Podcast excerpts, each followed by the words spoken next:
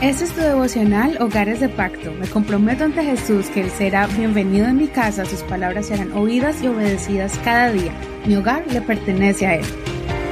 Octubre 26. Clamando desde el lecho de dolor. Estamos capítulo 41, verso 1 al 13. Versión Reina Valera actualizada 2015.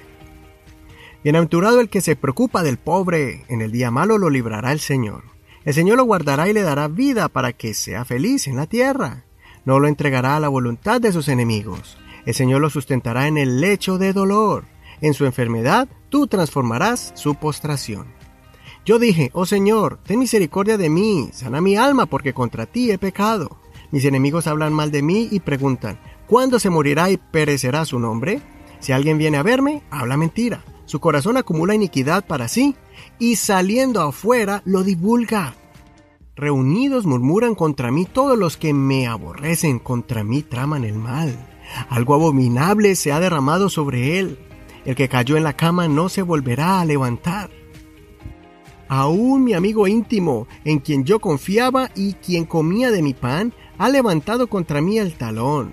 Pero tú, oh Señor, ten misericordia de mí, haz que me levante y les daré su merecido. En esto conoceré que de mí te has agradado, en que mi enemigo no cante victoria sobre mí. En cuanto a mí, en mi integridad me has sustentado y me haces estar delante de ti para siempre. Bendito sea el Señor Dios de Israel, desde la eternidad hasta la eternidad. Amén y amén. El salmista testifica en este salmo cuando, al parecer, estuvo en el lecho de la enfermedad. Él reconoció que por alguna falta cometida contra el Señor, su alma estuvo débil y su cuerpo enfermo. En ese momento estaba recibiendo ataques de personas que deseaban su muerte y que lo calumniaban pensando que algo malo y horrible le ha venido y deseaban que se muriera.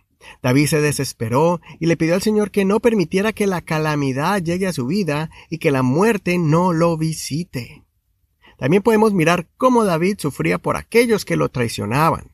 David se sorprendió al darse cuenta de que había muchas personas en su círculo personal que vieron al salmista en una condición vulnerable, quebrantado de salud, para levantar calumnias e intentar destronarlo y destruirlo.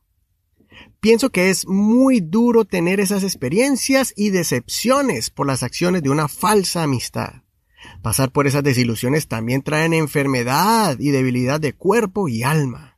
Pero había algo que no permitió que David perdiera las esperanzas en el Señor, y era la convicción de que él se había portado en integridad. Precisamente David era alguien que reconocía sus errores. Inmediatamente iba a la presencia de Dios para que el Señor lo redimiera.